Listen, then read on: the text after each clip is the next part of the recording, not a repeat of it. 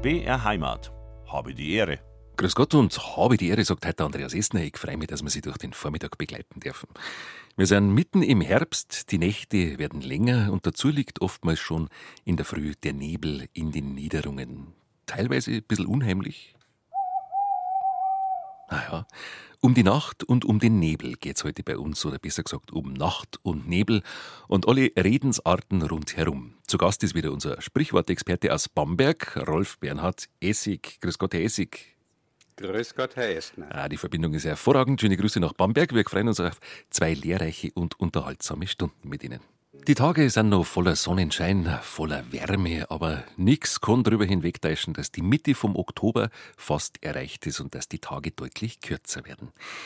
Die Nächte werden deutlich länger. Es geht in die dunkelste Zeit des Jahres und das ist für uns der Anlass, dass wir das Ganze mal mit Humor betrachten.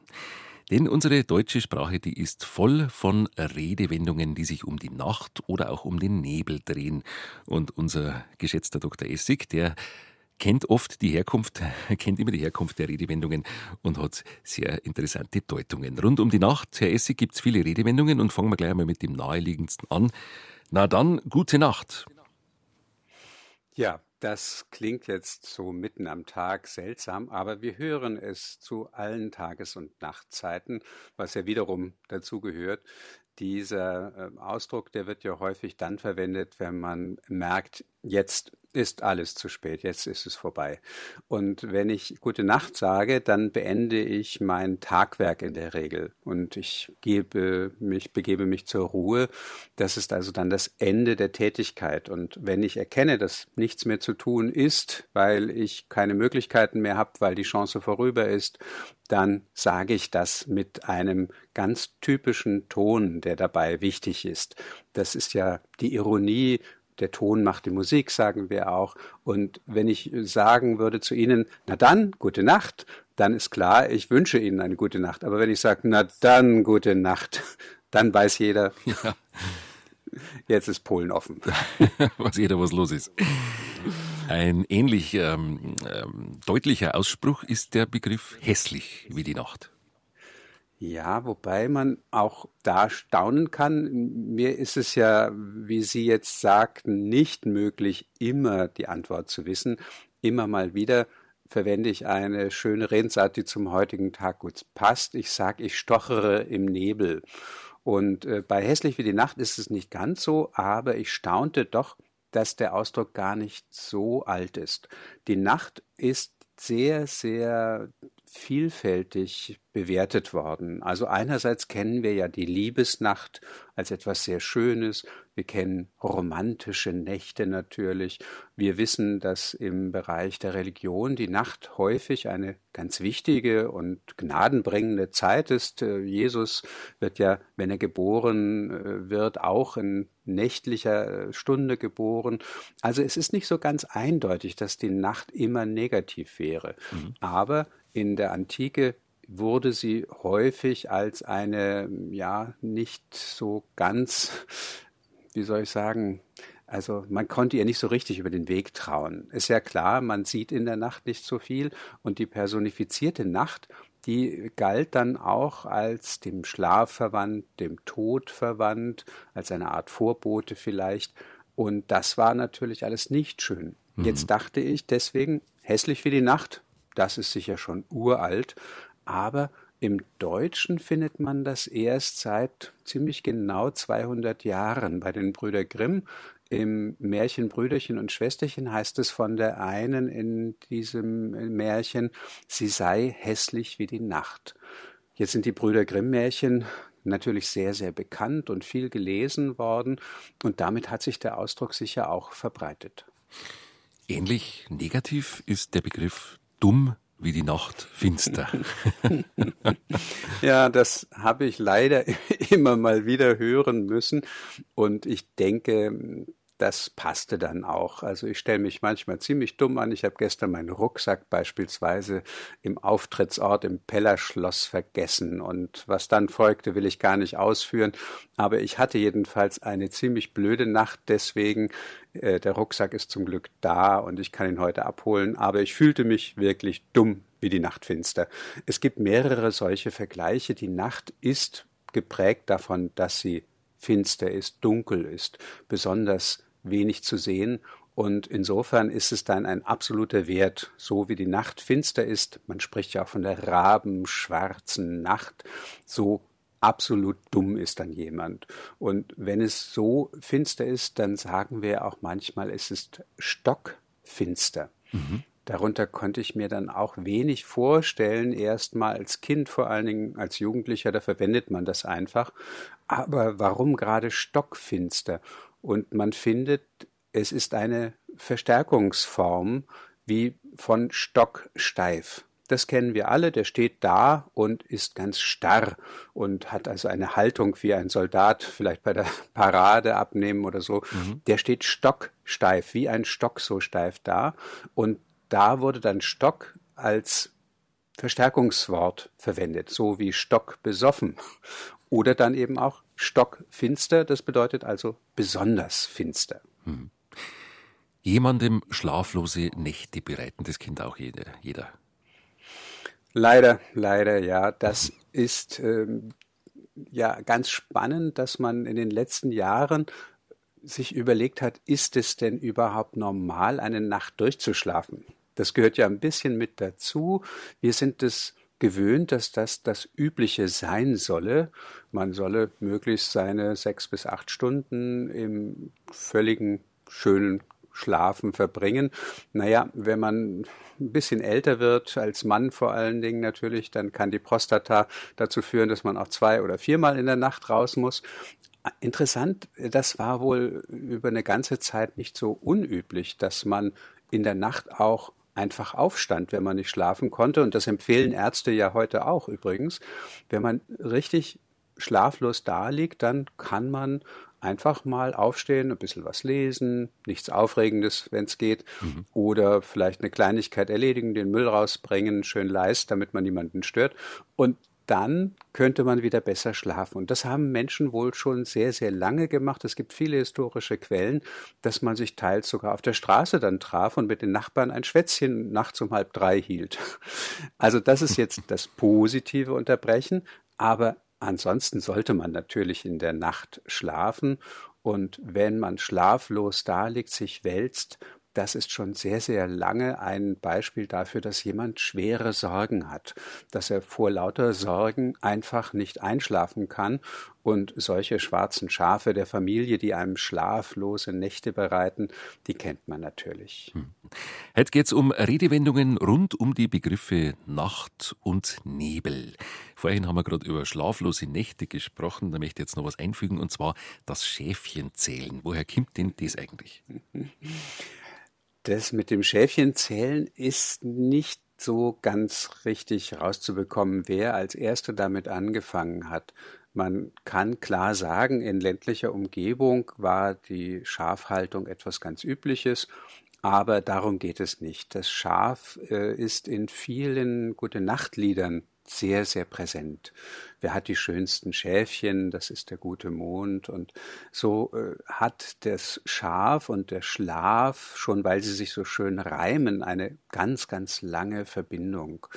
Jetzt hat man sich vorgestellt, wie kann man denn dann noch besser einschlafen, wenn das Schlaflied schon nicht geholfen hat?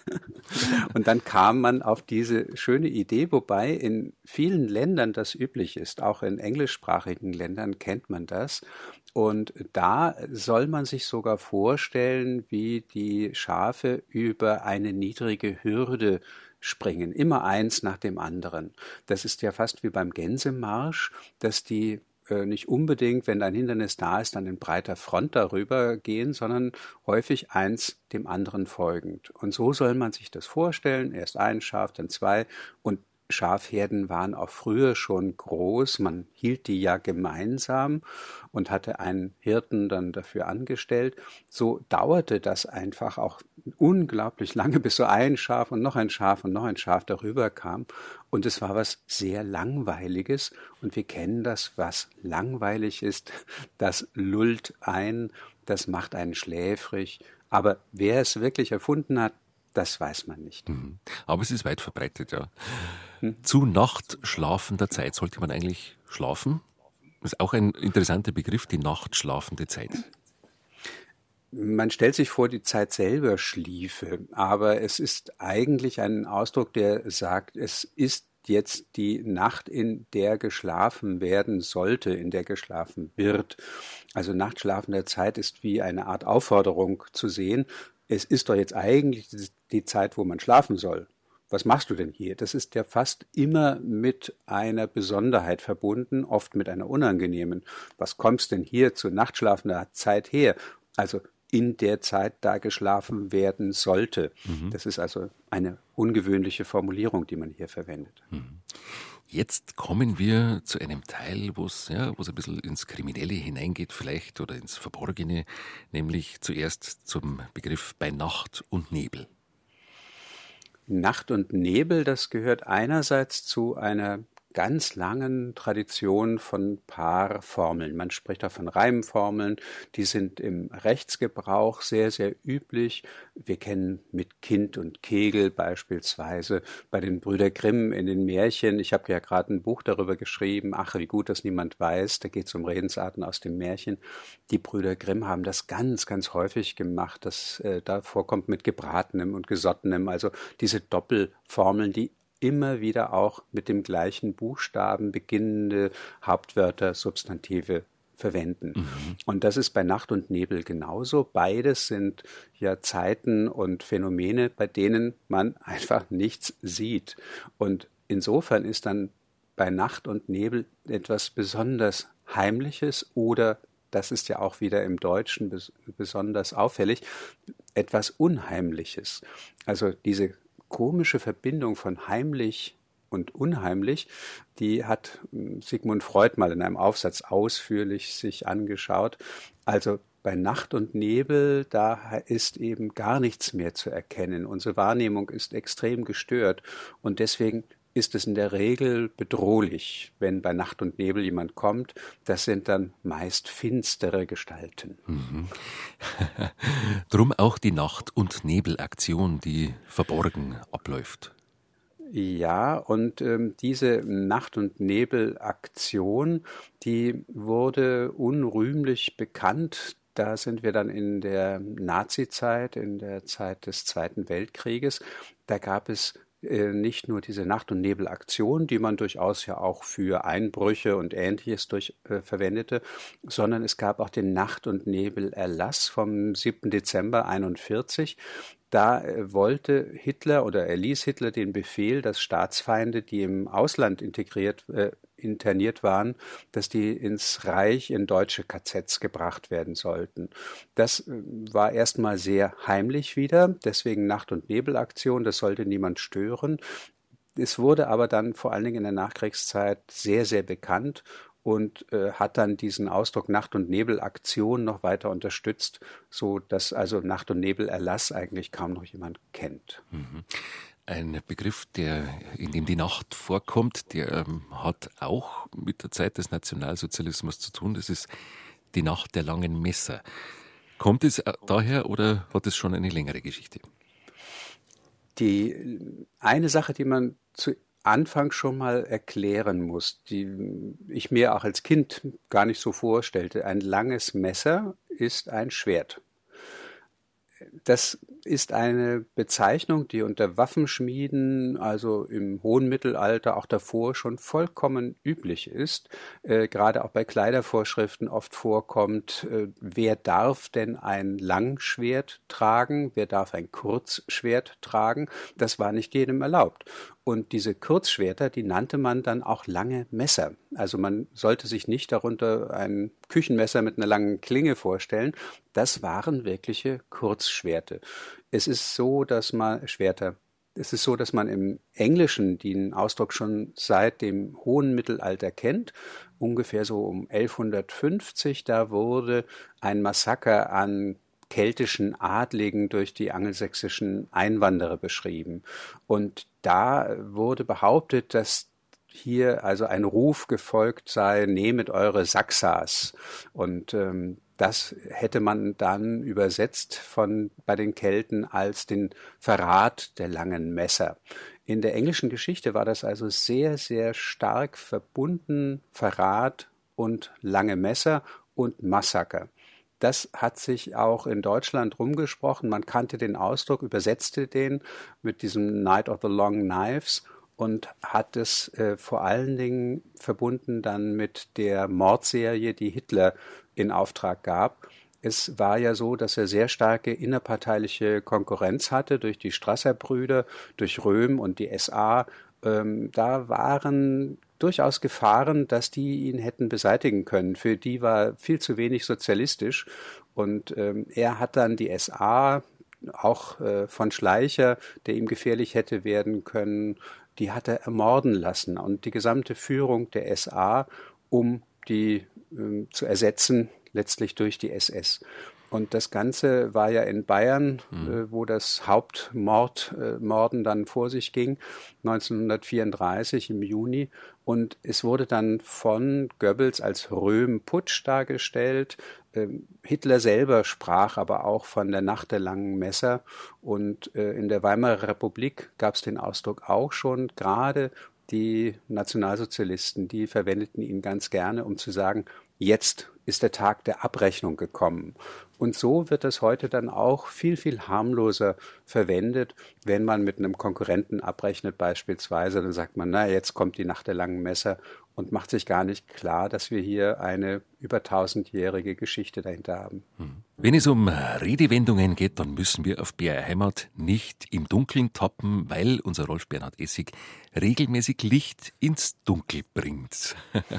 Lieber Herr Essig, im Dunkeln tappen ist ja was, was man kennt, wenn man nichts sieht und hier so herumtappt. Ja, und dann sagt man gern, oder früher kannte ich das Wort jedenfalls, der stellt sich täppisch an. Ein täppischer Bär ja, hat man manchmal das auch gibt's gesagt. im Bayerischen auch, da sagt man tappig. Ah, sind's. Also, das finde ich sowieso schön. Also, die Verbindungen zwischen Hochsprache und Dialekt, die sind immer enger, je weiter man zurückgeht. Und ah. dieses im Dunkeln tappen, das ist durch Luther richtig bekannt geworden. Er hat das in seiner Bibelübersetzung auch verwendet. Und äh, man denkt immer, naja, der Luther sprach Hochdeutsch, das stimmt nicht so ganz einfach. Also er wuchs in einer niederdeutschen Gegend auf und ist dann in einer hochdeutschen Gegend sehr, sehr lange tätig gewesen. Und deswegen ist er so an einer Grenze vielleicht aufgewachsen, könnte man sagen. Und diese Dialektausdrücke, die waren ihm sehr vertraut. Er sagte ja oft, man müsse dem Volk aufs Maul schauen. Das hat er sehr, sehr gut gekonnt und er verwendete gerne Ausdrücke, die etwas Sinnliches hatten. Und dieses Wort tappen oder täppisch dann auch sein, das ist eigentlich ein lautmalender Ausdruck. Und äh, dieses kennen wir ja auch so ein unsicheres, leichtes Aufsetzen von einem Fuß oder von einer Pfote. Man hat dann auch manchmal gesagt, tap, tap, nähert sich jemand vorsichtig.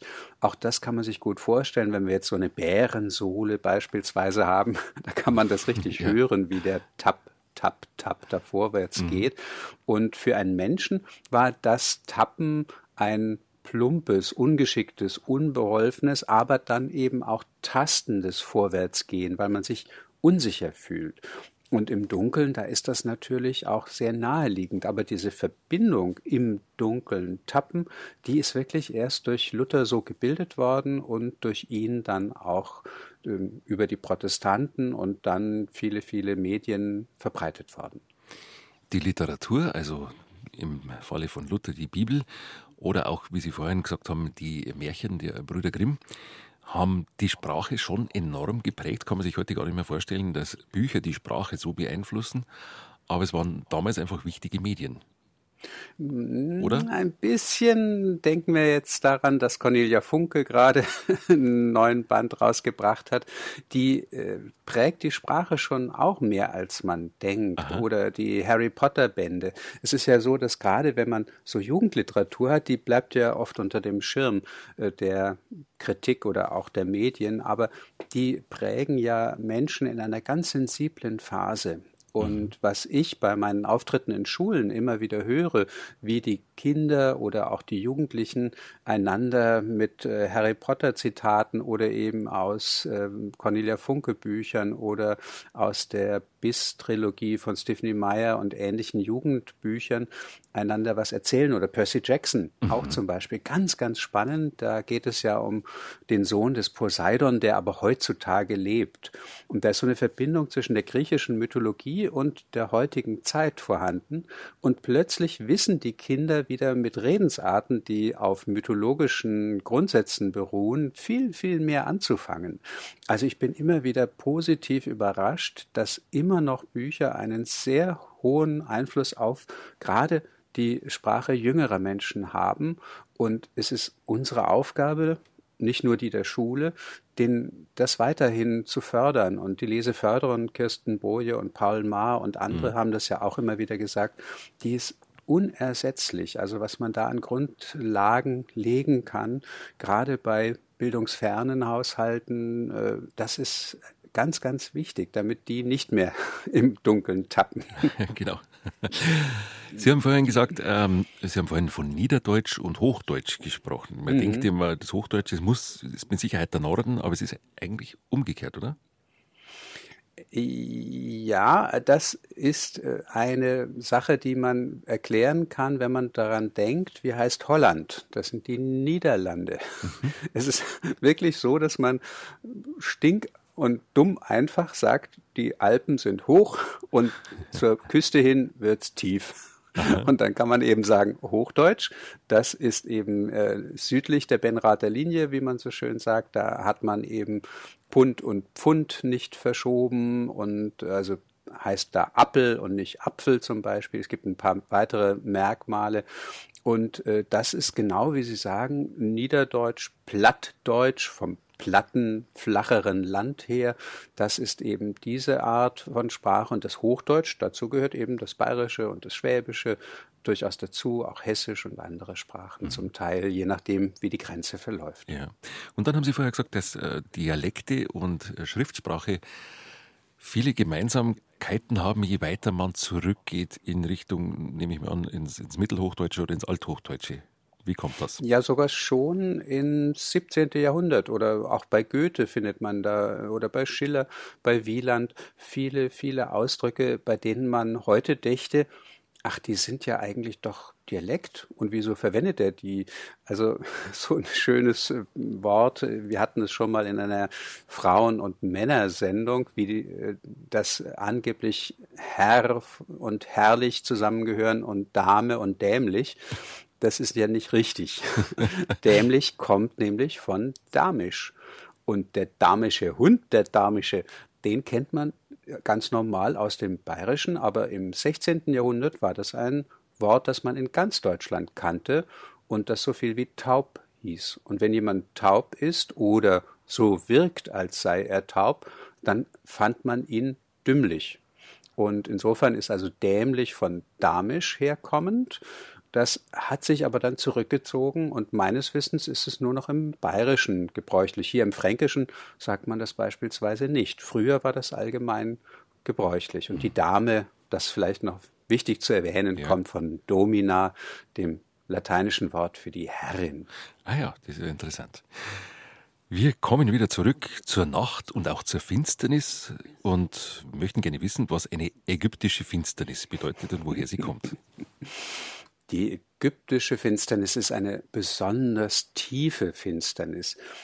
In, dies ist wieder ein biblischer Ausdruck. Wir erinnern uns vielleicht, das Volk Israel das äh, kam ja in der Hungersnot nach Ägypten. Josef, der dort ein mächtiger Verwalter unter dem Pharao war, der holte Jakob und seine Brüder, äh, also Jakob sein Vater und seine eigenen Brüder nach Ägypten und das Volk Israel kam dazu, weil er dort für gute Vorräte gesorgt hatte. Jetzt war aber das Volk Israel dort sehr, sehr lange. Irgendwann kriegten die Ägypter Angst vor diesen Flüchtlingen. Wir merken, die Geschichte wiederholt sich. Man hat gesagt, ähm, die müssen was tun. Man hat sie zu Zwangsarbeit herangezogen.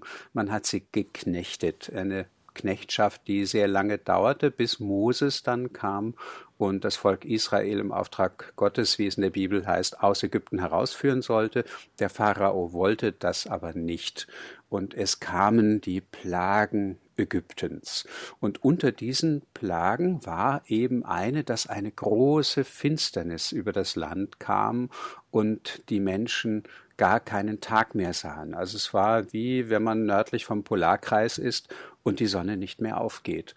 Das kann man sich gar nicht mehr vorstellen, wenn so etwas wirklich käme, wie schlimm das wäre. Eine Sonnenfinsternis gibt so einen ganz kleinen Vorgeschmack davon. Und diese Plage, die führte dann dazu, dass der Pharao sagte, ja, es darf äh, ziehen das Volk Israel, aber kaum hatte Moses diese Finsternis durch göttlichen Beistand äh, wieder aufgehoben.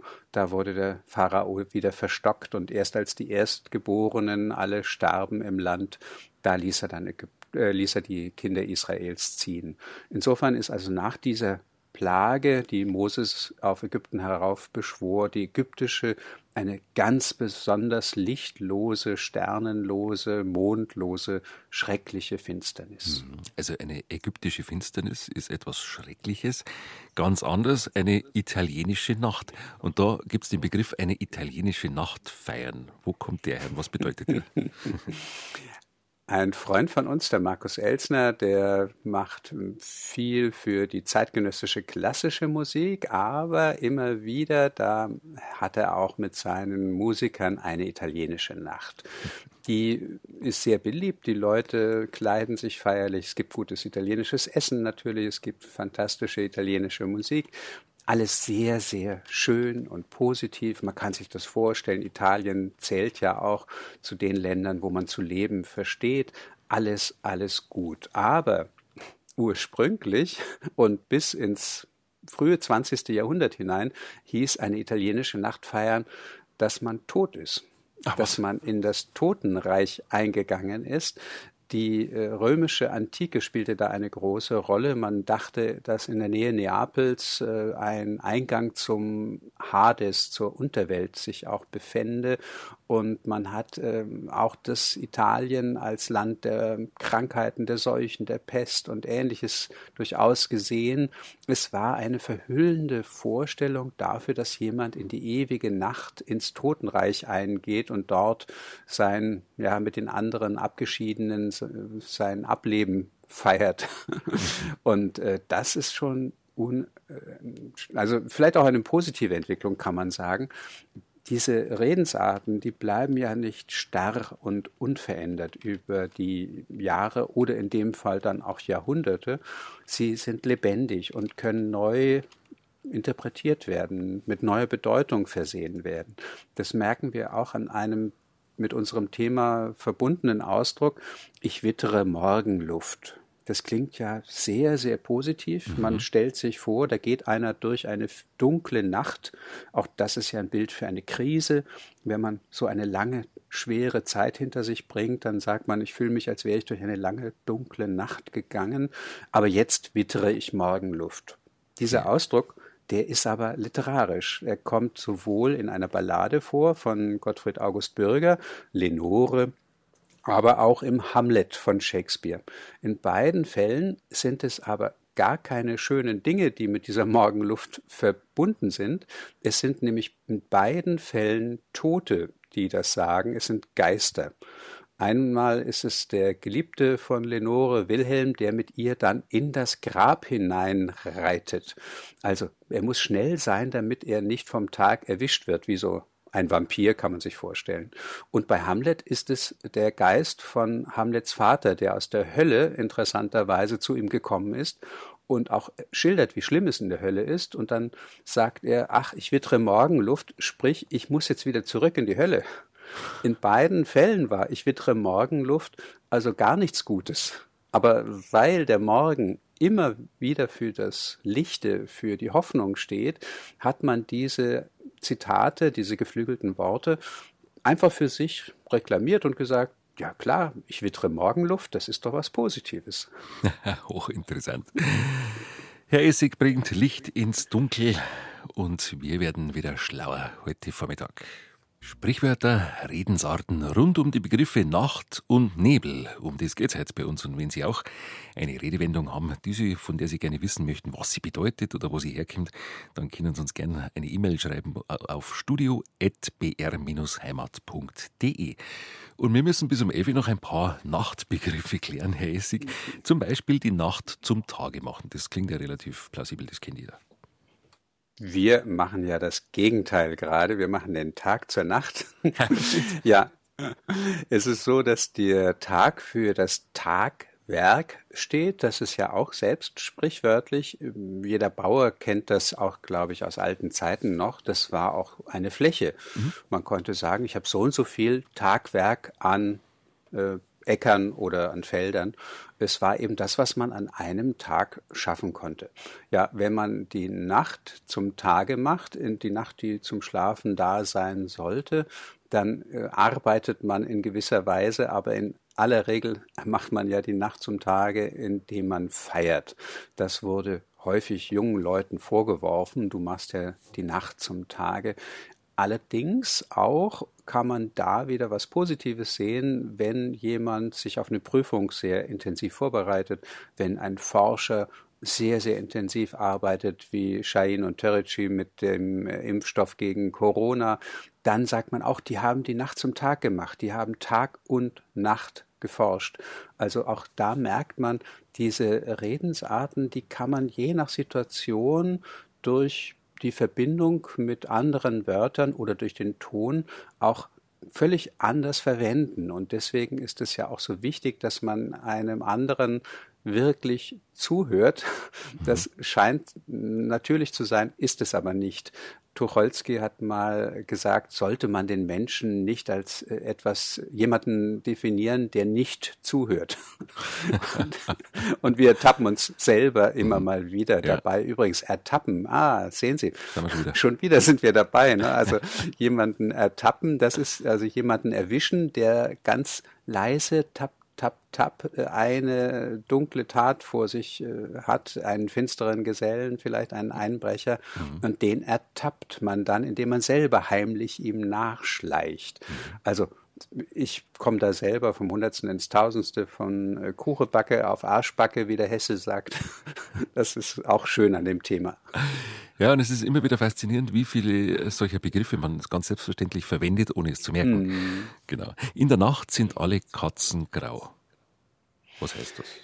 Ja, gar nicht so leicht zu sagen. Wir kennen den Ausdruck äh, alle, also das ist ja als Sprichwort sehr, sehr gebräuchlich. Man kann damit sagen, ach, kommt nicht so drauf an, die Unterschiede sind nicht so wichtig oder man kann auch sagen, ah ja, du nimmst die Unterschiede nicht so gut wahr. Aber es geht hier richtig um Körpergegenstände, die in unserem Auge sich befinden. Es geht um Physiologie. Wir sehen ja mit Hilfe von Sinneszellen in dem Augapfel.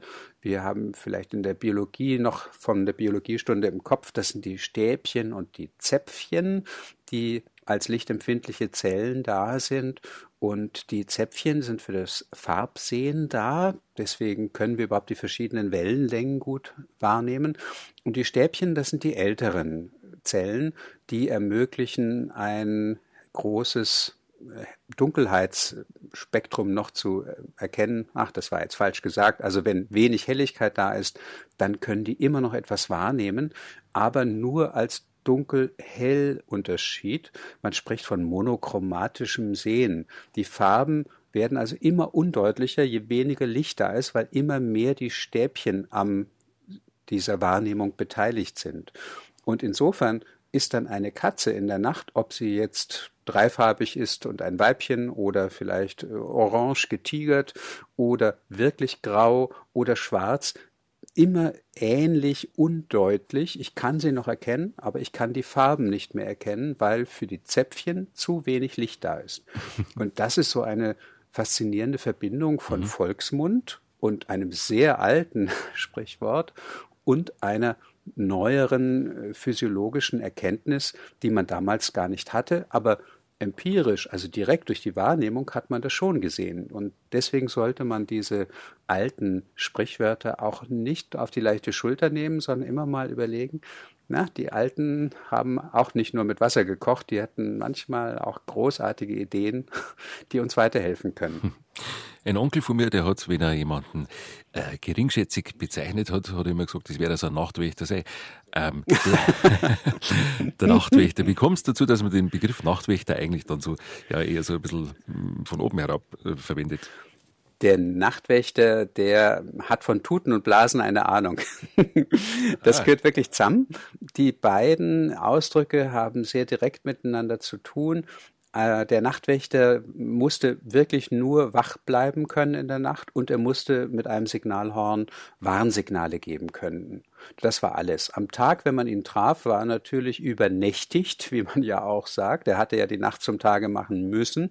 Er war nicht ganz helle und er hatte sonst keine Voraussetzungen an Bildung oder ähnlichem. Es gab ja keinen Diplom-Nachtwächter und deswegen hat man dann gesagt, naja, der ist eben nicht besonders klug. Und wenn man jetzt jemanden noch mehr beleidigen wollte als ihr Verwandter, dann hat man halt gesagt, der hat von Tuten und Blasen keine Ahnung. Das heißt, der taugt nicht einmal zum Nachtwächter. Der ist noch blöder als ein Nachtwächter. Wenn man manchmal so äh, Redewendungen, die, die so bildhaft sind, die, da ist ja immer versteckte oder oftmals eine versteckte Botschaft drin. Und da könnte man dann sagen, Nachtigall, ich höre dir trapsen. ja, ob wir das noch vor den Nacht, na, das können wir schon noch schaffen. schaffen also die Nacht, ja, die Nachtigall, ich höre dir trapsen, das ist einer der wenigen Fälle, wo der Dialekt in der Hochsprache auch verwendet wird. Das ist ja typisch berlinisch. Man hat es in Westdeutschland, also in der Ruhrgebietsgegend durchaus auch gerne verwendet.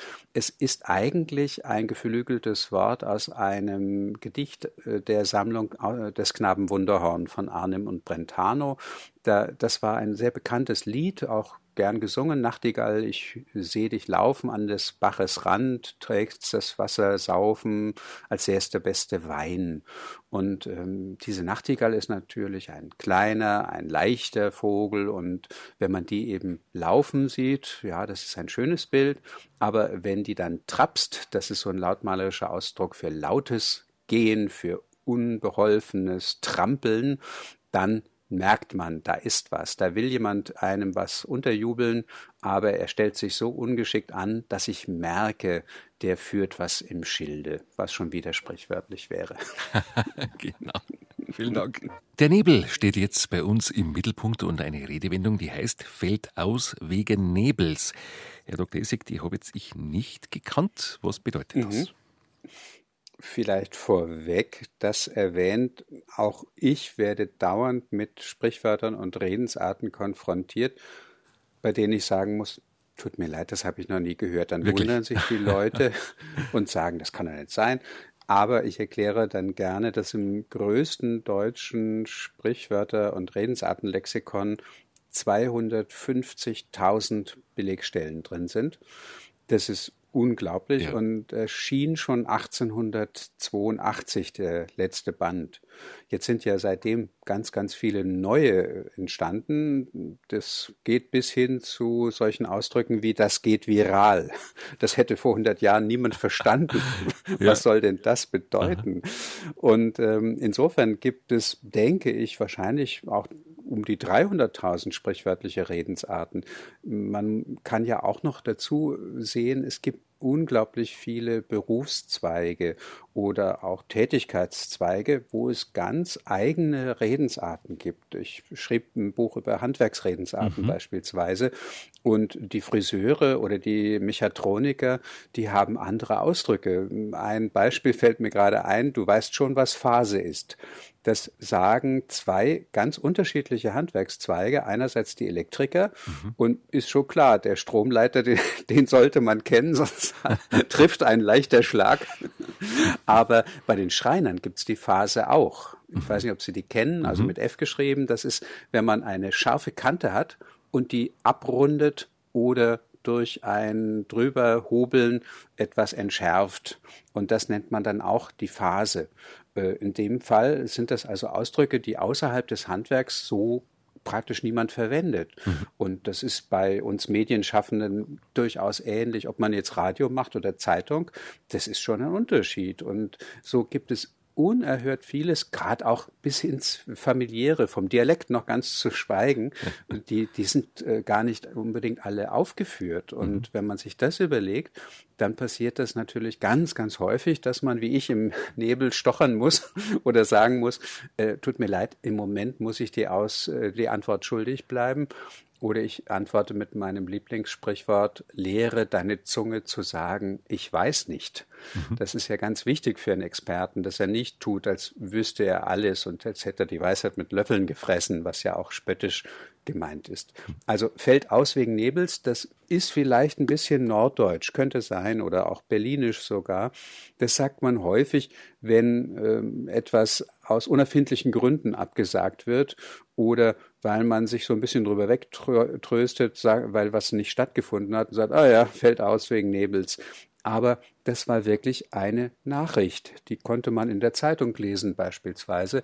Die sagte man dann auch. Es gab Schiffsmeldungen, wenn äh, dichter Nebel herrschte, dann fuhren Schiffe in der Zeit vor dem Radar immer wieder einfach nicht aus dem Hafen.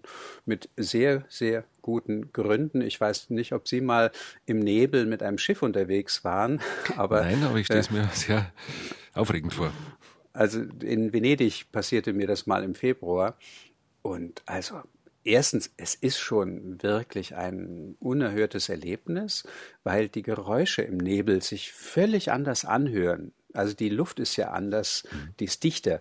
Und äh, man hat dann ganz komisches Gefühl, wenn die Schiffe dann tuten und äh, eben ihre Signalhörner dann äh, lauten lassen das ist schon unheimlich genug. Und da war das Schiff unterwegs, lustigerweise erstmal zur Toteninsel und dann nach Murano und Burano und mhm. Torcello.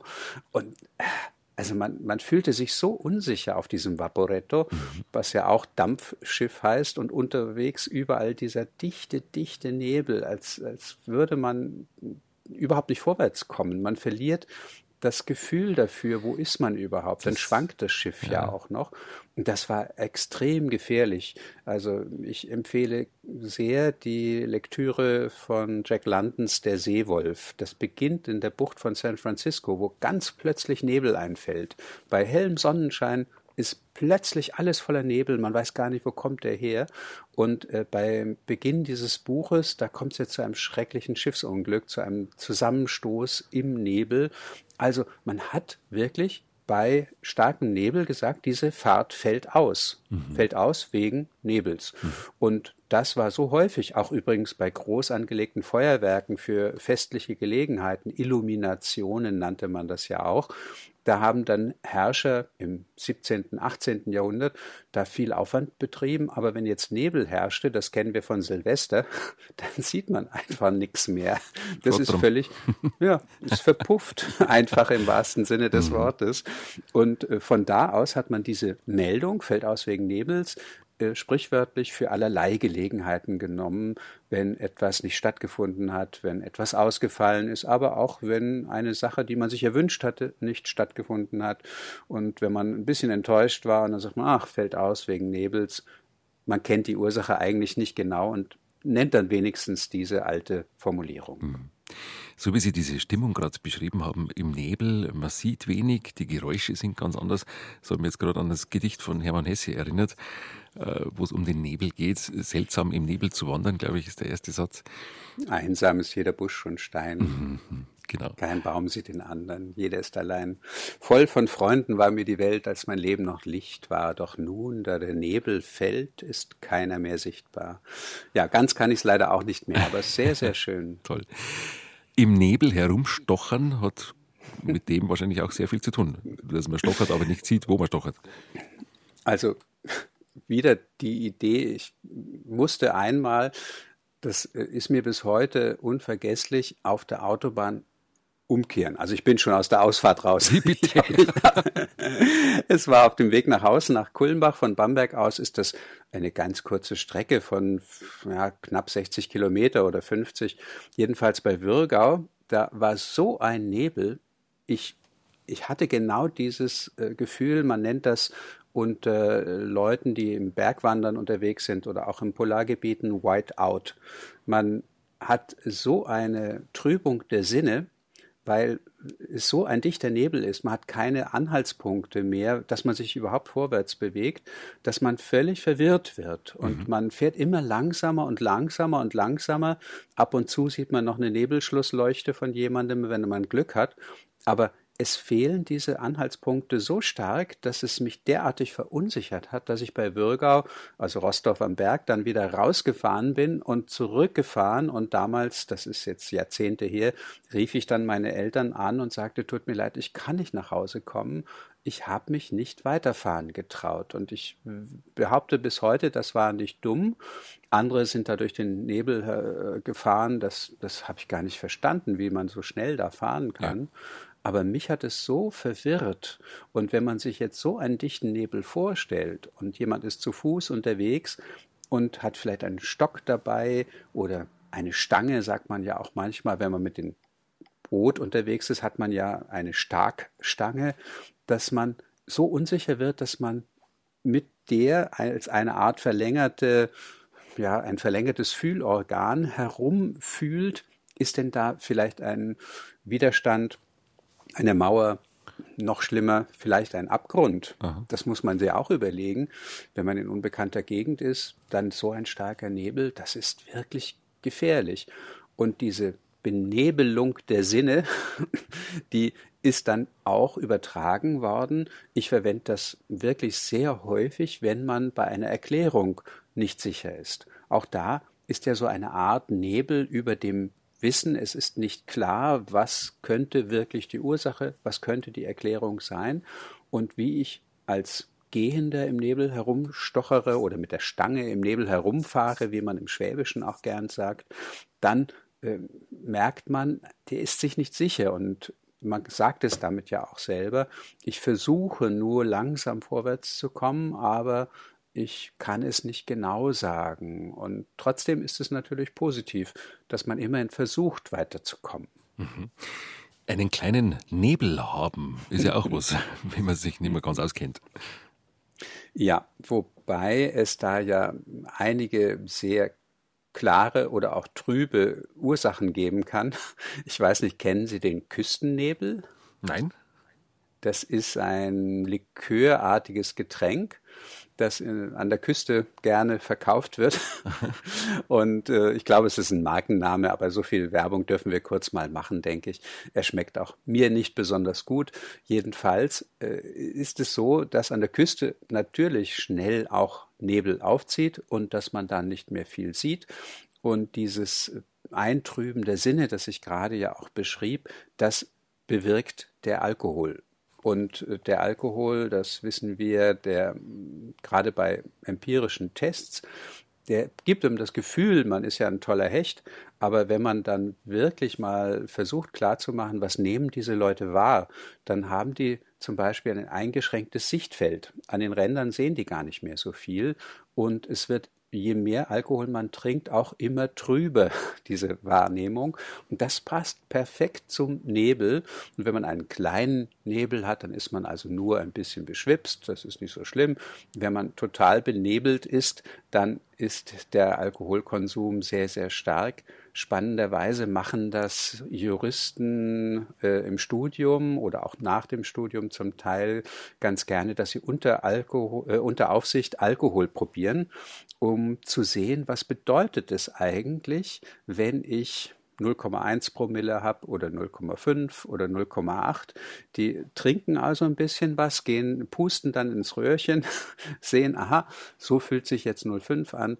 Das ist eine ganz lustige Veranstaltung, ist aber auch wichtig für Staatsanwälte, Richter, Verteidiger, um überhaupt beurteilen zu können, was bedeutet das denn? Denn wir kennen das alle, dass man sagt, ach, ein Bier und ein kurzer, das macht doch nichts. Hm. Naja, mal ausprobieren. Unter Aufsicht am besten. Wir haben gerade erfahren, was es heißt, wenn man einen kleinen Nebel hat. Und jetzt möchte ich gerne wissen, was der Begriff bedeutet. Die Hasen rauchen. zum ersten Mal. Ja, also ich freue mich immer wieder, wenn ich solche Ausdrücke finde, bei denen man einfach lachen und schmunzeln muss. Das ist ein volkstümlicher Begriff, der nicht mehr sehr verbreitet ist für den Nebel. Also, man stellt sich vor, man geht vor die Tür, sieht eine Wiese vor sich und die ist voller Nebel und dann sagt man, ja, die Hasen rauchen. Wir kennen ja auch den Ausdruck, wenn man, ja, früher gab es ja Rauchsalons richtig gehend. Nach dem Essen, da teilte sich die äh, Schar in Frauen und Männer. Äh, die Frauen gingen ein Likörchen vielleicht trinken, die Männer gingen in den Rauchsalon. Mhm. Und wenn man in sowas hineinging, oder jetzt in Raucherkneipen, die es ja teils gibt, dann sagt man auch manchmal, oh, schwerer Bodennebel. um ja. zu sagen, hier ist die Luft zum Schneiden, da wird so viel gequalmt, das ist eben wie Nebel. Und äh, da ja offenbar draußen auf der Wiese keiner sonst ist, als ein paar Hasen, hat man dann gesagt, ah, die Hasen rauchen.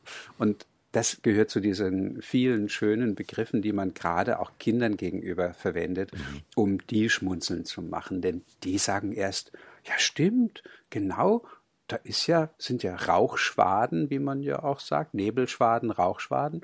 Ja, die Hasen, da rauchen und man sieht das sofort vor sich und überlegt sich so ein Hase mit einem Zigarillo. Das ist doch ein feines Bild. Ja, sehr, sehr nett. Der weiße Neger Wumbaba, der hat auch was mit dem Nebel zu tun. Ja, also schön, dass Sie es ausgesprochen haben. Ich habe mich schon gefragt, sollen wir, sollen wir nicht. Ich schaute jetzt gar nicht mehr nach, ob der überhaupt noch lieferbar ist. Das ist ja ein Buch von Axel Hacke, der für die Süddeutsche viel geschrieben hat. Und mhm. äh, es geht in diesem Buch um Verhörer. Das geht uns allen so, denke ich. Wir kennen den Ausdruck vielleicht, Gott der Herr hat sieben Zähne, aber das heißt natürlich, Gott der Herr hat sie gezählet in dem Schlaflied. Dieser und Verhörer, dass man was falsch versteht, ist ja wunderbar. Und der Axel Hacke hat da viele Beispiele gebracht im ja, er konnte sich ja, er konnte sich gar nicht mehr retten. Er wollte eigentlich bloß das Phänomen beschreiben, das übrigens auch sehr alt ist. Also bei Georg Christoph Lichtenberg gibt es eine kurze Bemerkung, da heißt es, er las immer Agamemnon statt angenommen, so sehr hatte er seinen Homer gelesen. Also da ist es dann so der Lichtenbergsche Verleser, könnte man sagen. Und das Verhören, das passiert so häufig, dass wir äh, etwas, was der andere sagt, ganz, ganz falsch verstehen und gerade bei Liedern. Und äh, Axel Hacke hat so viel Zuschriften bekommen von Hörern, dass er daraus ein erstes, ein zweites, ein drittes Buch gemacht hat, bei äh, das, das einfach wundervoll zu lesen ist und auch gut zu sehen. Denn Michael Sova, der ein großartiger Künstler ist, auch mal eins meiner Bücher zum Glück illustriert hat, nein, sogar zwei, der hat das gemalt. Eigentlich geht's ja um Matthias Claudius. Äh, der hat dieses herrliche Abendlied gedichtet, in dem es heißt, und aus den Wiesen steiget der weiße Nebel wunderbar. Jetzt ist das ganze Lied sehr bekannt, man hat das sehr häufig gesungen, gerade auch für Kinder, auch meine Mutter hat das am Bett von uns Kindern gesungen. Und wenn man sowieso schon am Wegdämmern ist und diese zum Teil älteren Wörter hört, dann wird das zu etwas ganz, ganz anderem. Und äh, dieses ist jetzt eine der bekanntesten Verhöre geworden, weil das Buch so herrlich illustriert ist. Und ich hoffe und wünsche dann immer, dass äh, niemand sich davon beleidigen lässt, sondern sagt, hier in diesem Fall ist das ein historischer Verhörer, den viele, viele kennen. Und also mit Rassismus hat es dann in dem Fall nur ja, so zu tun, weil das Wort damals sehr üblich war und mhm. man es deswegen auch so verstehen konnte. Ich sage es heute immer mal wieder, wenn jemand sagt, das ist ja mega, das klingt nämlich auch ein bisschen ähnlich. Mhm. Und wenn ich sage, das ist negativ, dann könnte ich ja auch schon wieder sagen, oh, das klingt aber nach dem N-Wort. Mhm. Und das ist für mich dann eben auch zu viel, wenn man so weit dann geht. Also wenn man mit genügend Herzensklugheit an die Sache rangeht, dann hoffe ich, kann man auch über dieses Buch, das übrigens wirklich noch lieferbar ist, auch lachen. Es hätte ja sein können, dass der Verlag sagt, ja, es wird uns zu heikel.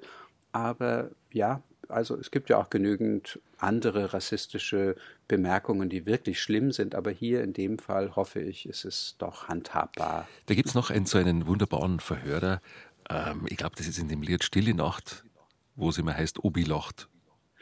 Ach, Kennst ja. den auch? Ja. Ich glaube, der ist auch also, dabei. Den Ovi, den, den kannten sehr, sehr viele. Den Ovi, der lacht. Oder äh, bei mir war es auch äh, bei dem Geburtstagslied. Wir sangen immer Lobe den Herrn, den mächtigen König der Ehren. Lasset den Lobgesang hören, hieß es dann auch. Und ich habe immer Lasset den Lobgesang Chören verstanden. Und für mich war Lobgesang und Chören sehr gut zusammenpassend, denn ein Chor, der singt natürlich so einen Lobgesang und Chören ist das Wort, was beschreibt, was der Chor macht. er gehört. Wunderbar. Gerade in der Kirche, da, wenn, wenn dann alles äh, verschwimmt im Kirchenraum, ja, äh, ja, da ein bisschen unschärfer und da kann man schon, kann man sich noch besser verhören. Den Schlaf der Gerechten schlafen. Jetzt kommen wir vom Nebel nochmal zurück zur Nacht und zwar zum Schlafen. Der Begriff, den Schlaf der Gerechten schlafen, den hört man auch sehr oft, aber wo kommt der her? Das ist wirklich in biblischen Grundsätzen zu finden, nicht direkt wörtlich, aber es kommt in den Sprüchen Salomos vor, in den Psalmen, dass derjenige, der gerecht ist, eine Ruhe hat, dass er auch sanft schläft. Wir kennen auch den davon abgeleiteten Ausdruck, ein ruhiges Gewissen ist ein sanftes Ruhekissen. Also man hat diese vielen Stellen der Bibel, in denen der Gerechte und sein ruhiger Schlaf, seine Ruhe in Verbindung stehen, in dieses Wort dann äh, gebunden. Es hat sich dann aber völlig verändert. Denn nicht selten verwenden wir es ja, wenn jemand äh, sich aus einer Sache raushält oder wenn er nicht so recht wissen will, was da eigentlich getrieben wird. Und äh, insofern auch da kann man mit dem entsprechenden Ton in der entsprechenden Situation etwas ganz, ganz anderes daraus machen. Erst war es nur positiv, der schläft, den Schlaf des Gerechten. Heute kann ich auch sagen, naja, was der Verkehrsminister Scheuer da gemacht hat, das wollte äh, die Kanzlerin da gar nicht wissen. Die hat da den Schlaf der Gerechten geschlafen, war selber gerecht und was der da an Vertragsschwierigkeiten äh, für den Bund heraufbeschworen hat, äh, das wollte sie gar nicht wissen. genau. Das war ja bescheuert. genau. Zum Schlafen sagt man auch sich aufs Ohr hauen. Äh, würde man ja wirklich nie tun, dass man sich mit der Hand aufs Ohr haut. Ach, naja, stimmt, das sollte man wirklich nicht machen. Aber ich merkte das äh, einmal und meine Frau hat lustigerweise ein Bild dann auch von mir gemacht. Da lag ich auf dem Sofa auf der Seite und sie machte dann eben von mir, weil ich so süß da lag, das Bild. Und das sieht dann eben ganz klar so aus. Und wir kennen das vielleicht. Wenn man richtig erschöpft ist, dann sinkt man einfach so zur Seite. Manchmal schlägt man förmlich hin auf die Matratze. Und wenn man auf die Seite, äh, auf der Seite schläft, dann ist es eben wirklich so, dass dieses auf der Matratze auftreffen ähnelt diesem sich aufs Ohr hauen und gehört wieder zu diesen vielen, vielen Ausdrücken, die ja volkstümlich leicht derb sind, aber in einer ganz netten Art und Weise. Und wenn man dann so sich aufs Ohr gehauen hat, dann lange schläft, dann sagt man ja auch vielleicht, das bist ja richtiger Siebenschläfer. genau. Ich weiß nicht, haben Sie Siebenschläfer im, in der Wohnung oder im Haus? Kennen Sie die? Nein. Ah, das ist ja so eine Art Haselmaus. Ja, genau. Also ganz nette mhm. Tiere. Aber es geht eigentlich um eine Legende. Das waren die sieben Jünglinge, die 251 vor einer Christenverfolgung eine Höhle flohen und dort eingemauert wurden. Und 200 Jahre später, etwas drüber sogar, da brach man zufällig die Höhle auf und fand sie und dann wachten sie wieder auf. Und diese sieben Schläfer, wie man sie dann auch nannte, die wurden als Märtyrer bewertet und heilig gesprochen. Und wir kennen ja den Siebenschläfertag, den 27. Juni.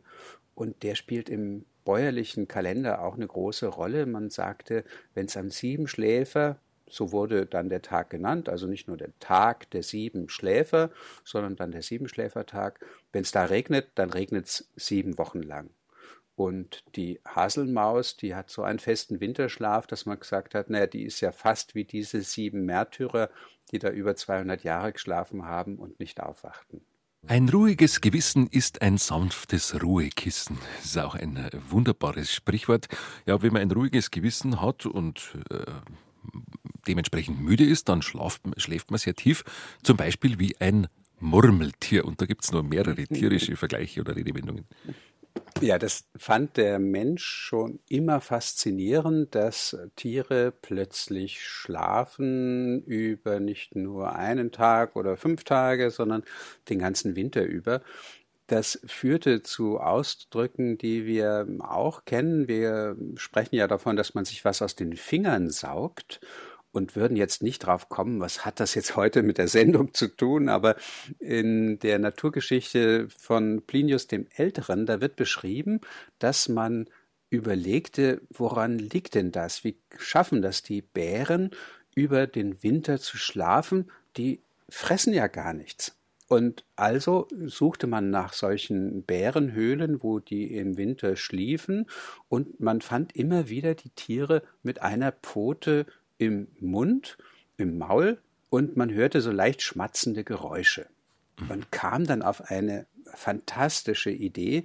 Es befände sich eine Art von nährender Milch in den Pfoten und im Schlaf da sögen die Bären diese Nährmilch aus ihren eigenen Pfoten und ernährten sich damit. Dass das nicht funktionieren kann, ist ja eigentlich klar, denn die Nährmilch muss ja auch irgendwo sich bilden können durch irgendwelche zugeführten Stoffe. Aber jedenfalls dachte man, also die Bären, die können das. Und äh, Johann Wolfgang Goethe, der wusste, dass man das früh auf Autoren übertragen hatte und hat dazu zwei hübsche Zeilen gedichtet. Dichter gleichen Bären, die stets an eigenen Pfoten zehren.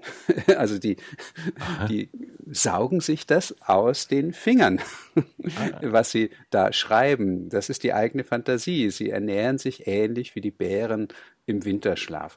Also eine ganz verrückte Geschichte. Ja. Und insofern passt sie dann doch zu uns. Das Murmeltier, das wissen wir, das schläft besonders lang und der Bär eben auch, wobei es so kleine Phasen des Erwachens durchaus dazwischen gibt.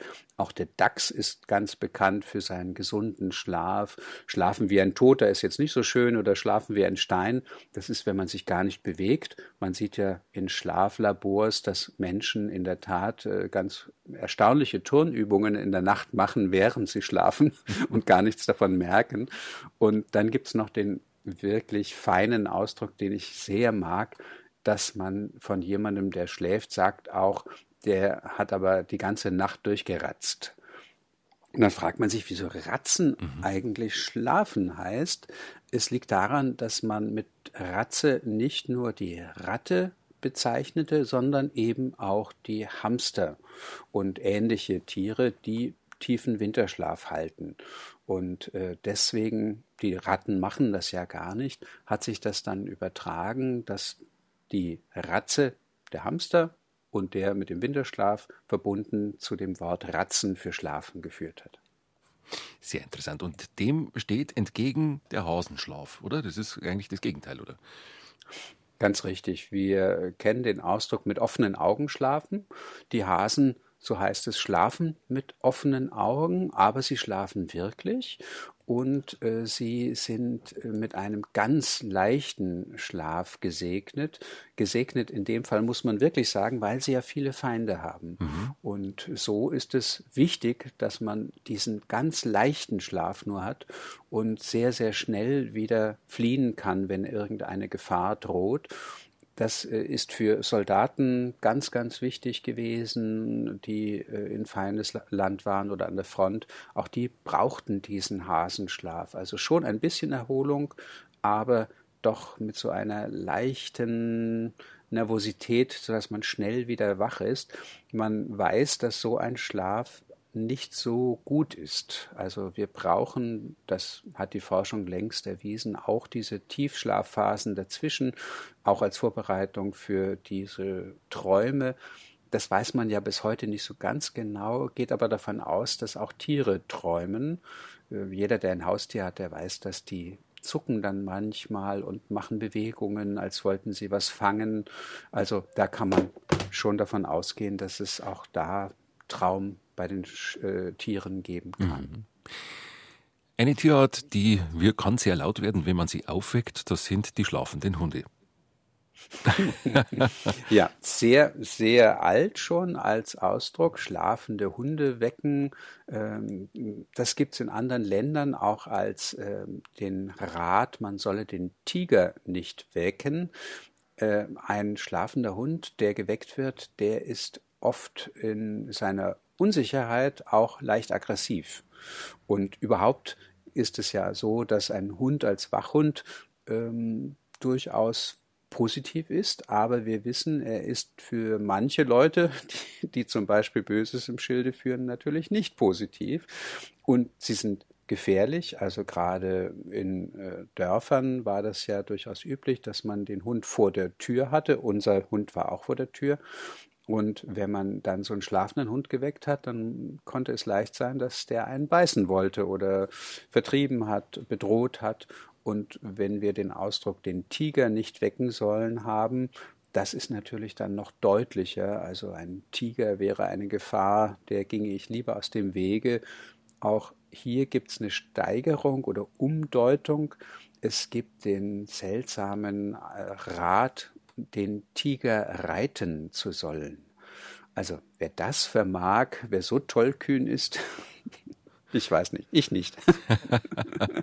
ja, das Ausbildungsjahr läuft mittlerweile. Vor kurzem war auch Semesterstart an den Universitäten. Alle müssen fleißig sein, müssen sich anstrengen, müssen viel lernen, damit sie vorwärts kommen. Aber ein paar wenige, die müssen nicht so viel tun, denen gibt's der Herr im Schlaf. Weiß man, wo das herkommt, diese Redewendung. Es handelt sich letztlich um einen Übersetzungsfehler. Das ist gar nicht so selten. Aha. Immer wieder passiert das ja. Man kennt das Phänomen aus dem schönen Spiel Stille Post. Aber beim Übersetzen passiert es natürlich ähnlich. Also es ist einerseits ein biblisches Zitat. Wir haben da äh, das schöne salomonische Wallfahrtslied an Gottes Segen ist alles gelegen. Das kennen wir ja auch an Häusern steht das häufig als Segen. Und da heißt es, wenn der Herr nicht das Haus baut, so arbeitet umsonst die daran bauen. Wenn der Herr nicht die Stadt behütet, so wacht der Wächter umsonst. Es ist umsonst, dass ihr früh aufsteht und Herr nach lange sitzet und esset euer Brot mit Sorgen, denn seinen Freunden gibt er es im Schlaf. So heißt es in den bekannten Übersetzungen. Aber in der lateinischen Übersetzung da heißt es eben nicht so, dass er es ihnen im Schlaf gebe, sondern er gibt ihnen Schlaf. Das heißt, wie vorher mit dem ruhigen Gewissen, das ähm, ist ja was Positives, wer im, mit sich im Reinen ist, den Schlaf der Gerechten schläft, der kriegt den eben von Gott diesen ruhigen Schlaf. Aber durch die falsche Übersetzung, dass er es im Schlaf ihnen gibt, haben dann gerade, und da sind sie mit den Studenten auf der richtigen Spur, Theologiestudenten und andere, die etwas fauler waren, gesagt, na ja, mir gibt's der Herr im Schlaf. Und ähm, das ist ja ein altes, äh, schönes Sprüchlein, dass man die Bücher und das Kopfkissen legen sollte. Was übrigens nicht nur dumm ist. Also ich weiß von Prüfungen, die mich sehr unruhig sein ließen, beispielsweise meine Rigorosum, als ich den Doktortitel zu erwerben versuchte, da war ich so nervös und konnte praktisch gar nicht mehr schlafen und las und las und las, bis ich dann zum Glück in einem Ratgeber fand, dass das gar nicht produktiv ist, gar nicht klug ist, wenn man bis zur letzten Sekunde immer, immer wieder am Stoff bleibt, sondern dass man durchaus mal Abstand nehmen muss, um sich, damit sich das Ganze setzt. Mhm. Das kann man sich fast physisch vorstellen, wie in einem aufgestörten äh, Glas mit Flüssigkeit und irgendwelchen Substanzen darin. Die dürfen sich mal setzen. Und so setzt sich dann das Wissen auch. Und wenn man also das Buch und das Kopfkissen legt, nachdem man viel gelernt hat, ist das auch nicht schlecht. Mhm. Denn man weiß ja, dass man erst einmal über etwas schlafen muss. Ja, auch da ist es wieder so ein kluger Rat. Meine Frau hat das oft gesagt. Also Schlaf immer eine Nacht drüber. Ich habe früher manchmal schnell auf irgendwelche Briefe mit einem wütenden Telefonanruf oder mit einer wütenden E-Mail äh, reagiert und dieses über diese Sache Schlafen, das äh, ist wirklich klug, weil man danach schon die Sache anders sieht. Im 16. Jahrhundert, da sagte man Beslaven auch, um zu sagen, ich muss die Sache noch beslaven. Und das hieß jetzt nicht, was eine zweite Bedeutung war, eine Frau schwängern. Also diese Idee, mit jemandem schlafen mhm. ist gleich Sex, die gab es da auch. Und beslaven hieß schwängern. Aber es hieß auch, ich muss noch beslaven, dass ich eine Nacht, bevor ich etwas tue, darüber schlafe.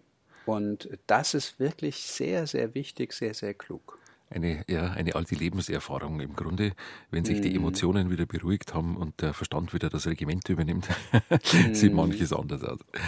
Was mhm. bedeutet eigentlich der Schlafzimmerblick? Ja, der Schlafzimmerblick ist dieser mit den leicht geschlossenen oder nur halb geöffneten Augen, der in der Tat ja auch zu bemerken ist, wenn jemand gerade erst aufgewacht ist, dann hat er ja diese Augen, die noch nicht ganz offen sind. Man spricht im Gegenteil davon auch, ich werde jemandem die Augen öffnen, aber der Schlafzimmerblick hat sich dann völlig äh, verselbstständigt von dieser ganz harmlosen Situation, in der das üblich ist, dass man im Schlafzimmer, wenn man entweder schläfrig ins Bett gehen will oder gerade aufgewacht ist und die Augen noch nicht richtig wieder aufbekommt, ihn benützt, indem dieser ja etwas, äh, ja, es war dann auch ein vielversprechender Blick. Man warf das Frauen immer wieder vor, dass sie mit einem Schlafzimmerblick die Männer umgarnten, äh, gleichsam als ein Versprechen, was da noch folgen könnte. Man empfand es als sehr sexy, diesen leicht, äh, ja, diese leicht geschlossenen Augen, die so, ja, etwas von möglichem Sex, der kommen könnte, versprachen, aber auf jeden Fall sehr, sehr ansprechend erschienen. ähm, dem entgegen ist ein anderes, ein anderer Blick, nämlich ein Dramhapperter Blick. Woher kommt ein Dramhappert eigentlich? Jeder kennt es oder viele kennen es. ja, es heißt wörtlich übersetzt Traum befangen. Ah, ja. Und äh, wenn wir überlegen, wie stark Träume sein können, ich weiß nicht, wie das Ihnen geht, aber manchmal verfolgen mich die Träume so, dass ich einen Moment, manchmal Minuten brauche, um wieder zu kapieren, was ist denn Wirklichkeit und was ist Traum. Mhm. Und diese Traumverlorenheit oder Traumbefangenheit, das ist in diesem schönen Ausdruck Dramhappert, den ich von meiner oberbayerisch sozialisierten Frau übernommen habe, sehr schön. Und es ist ja auch etwas Rührendes dabei, muss man sagen. Man kennt das ja vor allem von Kindern, dass die aufwachen und sich wirklich nicht mehr zurechtfinden das geht aber auch bis in die Philosophie hinein. Also wahrscheinlich kennen Sie Karl Valentin mit dem Ententraum. Da wird er ja, ja. Äh, aufgeweckt und er sagt, ach schade, gerade habe ich so einen schönen Wurm gesehen. und dann sagt aber die Liesel Karlstadt, ja, aber gut, dass es dich geweckt hat. Sagt er, na, ich war doch bei Anten und für Anten ist er Wurm was Schönes. Und dann merkt man dann, ja, ist er denn äh, eigentlich sicher, dass er nicht eine Ente ist, die gerade träumt, also aufgewacht ist in äh, nein, die träumt, dass sie ein Mensch ist, der dachte, er sei eine Ente.